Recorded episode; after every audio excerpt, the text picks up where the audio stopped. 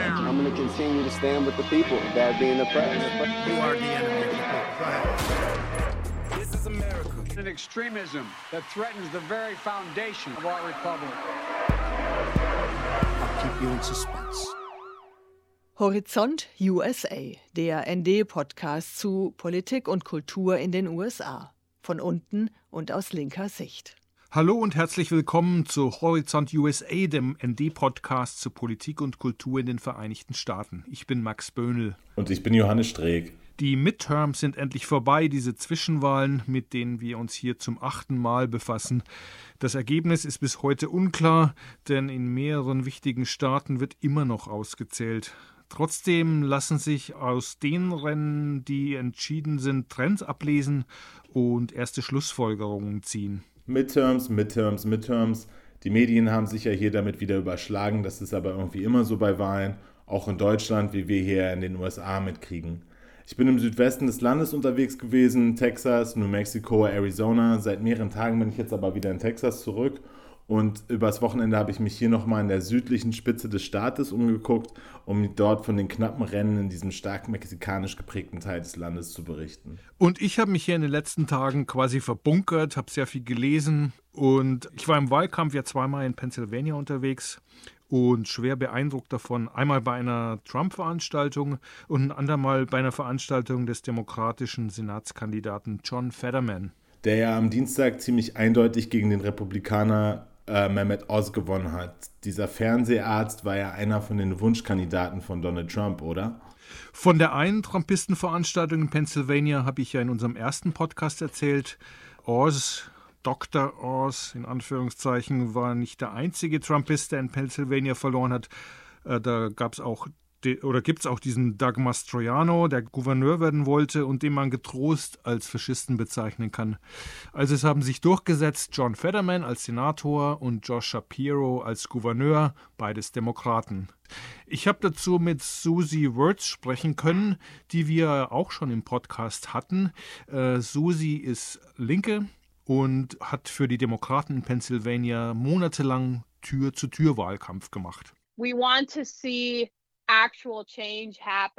wir erwarten, dass sich unser Senator John Fetterman einsetzt für das, was er versprochen hat und uns dabei beisteht, den Aufbau und die Organisierung einer Community von arbeitenden Menschen in Pennsylvania, bezahlbare Wohnungen, Legalisierung von Marihuana, Kostenreduzierung für Medizin und vor allem viel mehr Investitionen in unsere Schulen.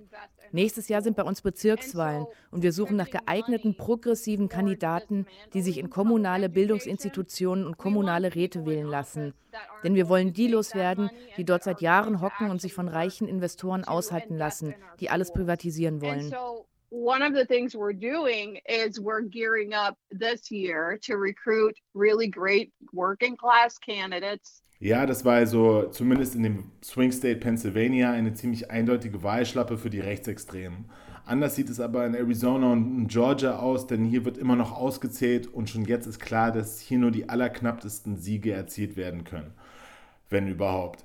In Georgia ist das Ergebnis sogar so knapp, dass es zu einer Stichwahl kommen wird, die im Dezember ausgetragen wird. Wie es hier ausgeht, wissen wir also erst in einem Monat allerfrühestens. Auf jeden Fall ist die Red Wave, diese rote Welle und rot ist die Symbolfarbe der Republikaner, ausgeblieben. Die Rechtsextremen haben nicht massiv dazu gewonnen, wie viele und wir auch, oder Johannes, befürchtet hatten. Äh, es gab keine politische Gewalt, jedenfalls nicht allzu viel und nur wenig dokumentierte Versuche, Menschen vom Wählen abzuhalten oder dabei einzuschüchtern.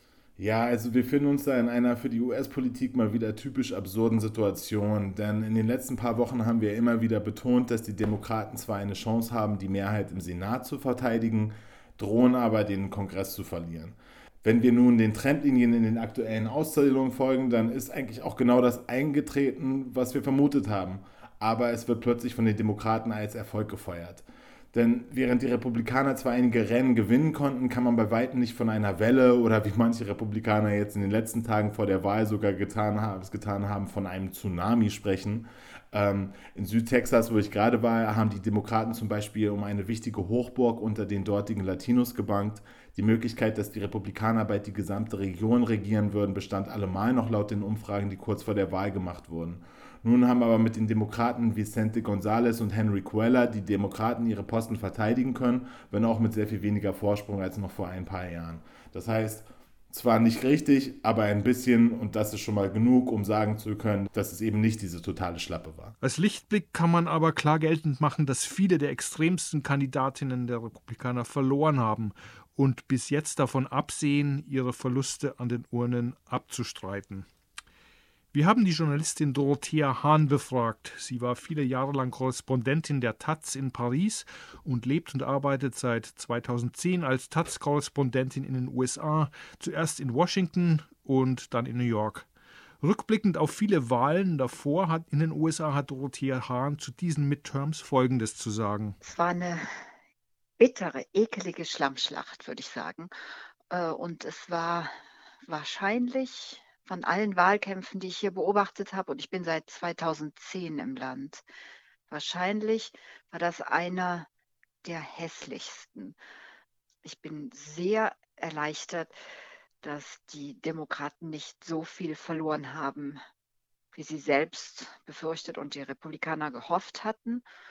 Und also ich, ich finde alles, was hässlich in den USA, also in der US-Politik ist, kommt in Reihenform in diesen Wahlen zum Vorschein. Hässlich, unmoralisch, feindselig, spalterisch. Also äh, eine Sache, die mich wahnsinnig schockiert hat, ist, wie die Demokraten, also wir, wir wissen, dass Trump und seine Anhänger mit ganz vielen Schlägen unter die Gürtellinie gearbeitet haben, dass Trump offen mit Gewalt gedroht hat, dass seine Anhänger Wahlhelfer bedroht haben. Das ist alles bekannt.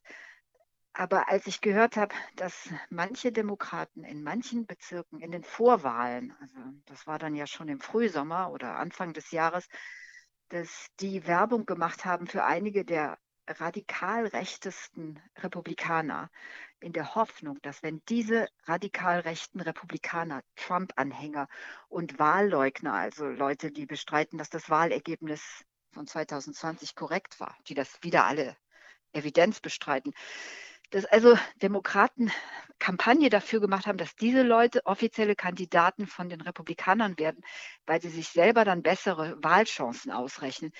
Ich fand es ekelhaft. Also das ist ein Spiel mit dem Teufel einerseits, weil es hätte ja auch sein können, dass diese Radikalrechten gewinnen. Und andererseits nimmt das den Demokraten auch die Möglichkeit, moralisch zu argumentieren und zu sagen, wir verteidigen hier die Demokratie, wenn sie selber antidemokratische Kandidaten aufbauen. Also ich fand, da war sehr, sehr viel Hässliches und ich bin extrem erleichtert, dass es vorbei ist. In Texas habe ich mich mit Stefan Liebig getroffen, um über die amerikanische Linke zu sprechen. Liebig ist ehemaliger Bundestagsabgeordneter der Linken und seit mehreren Monaten als Fellow der Rosa-Luxemburg-Stiftung in den USA und Kanada unterwegs. Natürlich gab es wichtige Bewegungen, die Bürgerrechtsbewegung, die Antikriegsbewegung, äh, Black Panther, es gab viele Dinge, ähm, Weatherman, aber es war nie so eine richtig starke Gruppierung, die die Linke ähm, versammelt hat.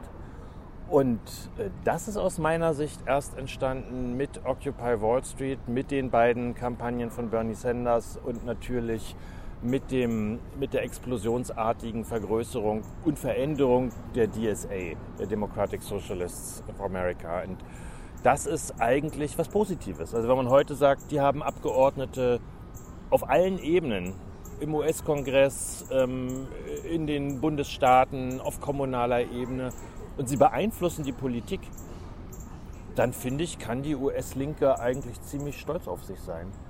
Wenn du die kürzere Perspektive nimmst, also schaust auf 2016 bis heute, dann trifft man viele Linke, die eher so ein bisschen depressiv sind und sagen, wir haben jetzt gerade nicht mehr den Schwung, den wir während der ähm, Sanders-Kampagnen hatten die Mitgliederzahlen stagnieren. Ähm, auch äh, die Corona-Pandemie hat vielen zu schaffen gemacht. Das habe ich immer wieder gehört, dass äh, wenn du die Leute nicht mehr persönlich triffst ähm, ähm, und man auch andere persönliche Probleme hat, ähm, dann sagen die, ja, es läuft nicht so gut. Aber ich würde sagen, auf der langen Linie stehen die eigentlich ziemlich gut da. Und als deutscher Linker muss ich sagen, ich wäre froh, wenn unsere Linken äh, so dastünden. Die Demokraten haben zwar Sitze im Abgeordnetenhaus verloren, aber ihr kleiner linker Flügel ist stärker geworden. Eine davon ist die 34-jährige Summer Lee im westlichen Pennsylvania. Sie setzte sich gegen einen eher unbekannten Republikaner durch, der in den letzten Wochen allerdings massiv von rechten Lobbygruppen unterstützt worden war, mit Millionensummen. Summer Lee gewann mit über 10 Prozent der Stimmen gegenüber ihrem Kontrahenten. Hier ist sie zu hören bei ihrer Siegesrede am Dienstagabend vor Anhängerinnen.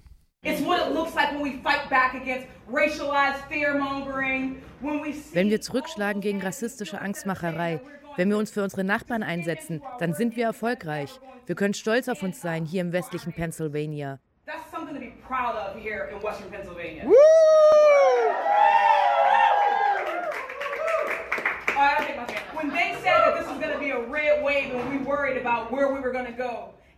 Sie sprachen von einer Red Wave, aber in Wirklichkeit haben wir ihnen sogar ein paar Sitze abgenommen.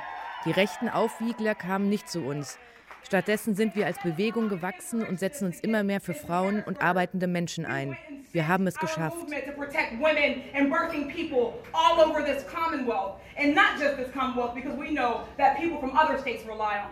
That's the thing. We rose to the occasion, and our work is not done. Ich habe am Tag nach der Wahl mit Bill Fletcher sprechen können. Bill war früher Bildungsbeauftragter des Gewerkschaftsdachverbands AFL-CIO und er ist führendes Mitglied bei den Democratic Socialists of America. Es gebe natürlich etwas zu feiern, sagt Fletcher, neben der Wahl von John Fetterman in Pennsylvania und der Stärkung der progressiven Kräfte in der Demokratischen Partei auch zum Beispiel die erfolgreichen Abstimmungen über die Aufrechterhaltung des Abtreibungsrechts in einigen Bundesstaaten. Aber, sagt Bill Fletcher, the right-wing authoritarian movement is far from dead. Die rechtsautoritäre Bewegung ist noch lange nicht erledigt. Und wir wissen nicht, wie diese Leute auf die Midterm-Ergebnisse überhaupt reagieren werden. Denkbar und ich finde wahrscheinlich ist von ihrer Seite sehr viel Obstruktion auf allen Ebenen. Und sie werden ein neues Narrativ zu der Frage erfinden, weshalb sie nicht besser abgeschnitten haben. Die Demokraten seien mit ihrem Beharren auf dem Abtreibungsrecht richtig gelegen, sagt Fletcher, hätten in anderen Bereichen, die die Bevölkerung bewegen, aber nur Zaudern und Zögern an den Tag gelegt. Zum Beispiel seien die Gründe für die hohe Inflation und die Preissteigerungen nicht entsprechend erklärt worden. Und Fletcher kritisiert, dass sich die Republikaner als die tafferen Verbrechensbekämpfer inszenieren konnten. Democrats were very afraid of the issue of crime. And my attitude was, we shouldn't be afraid of it. We should take it on. Die Demokraten hätten das Thema Kriminalität von sich aus offensiv angehen müssen. Sie hätten die Strafverfolgung der Kapitolstürmer, der Rechtsextremen, inklusive etlicher Republikanerkandidaten und Abgeordneter, als wichtige Forderung erheben müssen.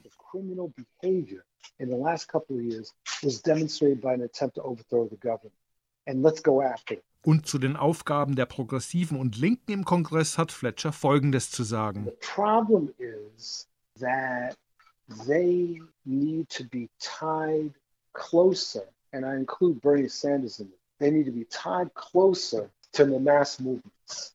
Das Problem ist, dass es eine größere Nähe geben muss zwischen den Abgeordneten, und da schließe ich Bernie Sanders mit ein, und den progressiven Initiativen und sozialen Bewegungen in der Gesellschaft. Und sie müssen sich überlegen, wie man ein Wahlbündnis aufbauen könnte, das zu mehr Einheit bei Progressiven und Linken führt und das dann eine Strategie entwickelt, wie man nicht nur im Kongress, sondern auch in den Einzelstaaten Macht aufbaut. Denn bisher fehlt uns dazu eine Strategie.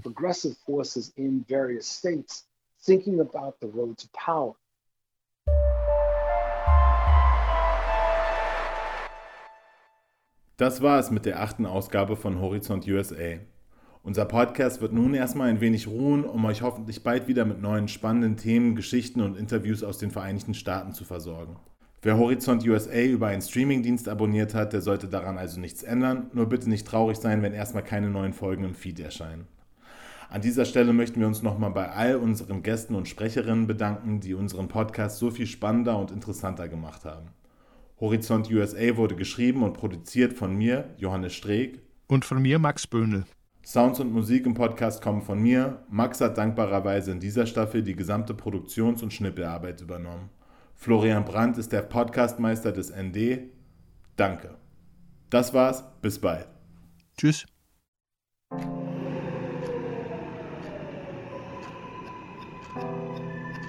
ND Journalismus von links.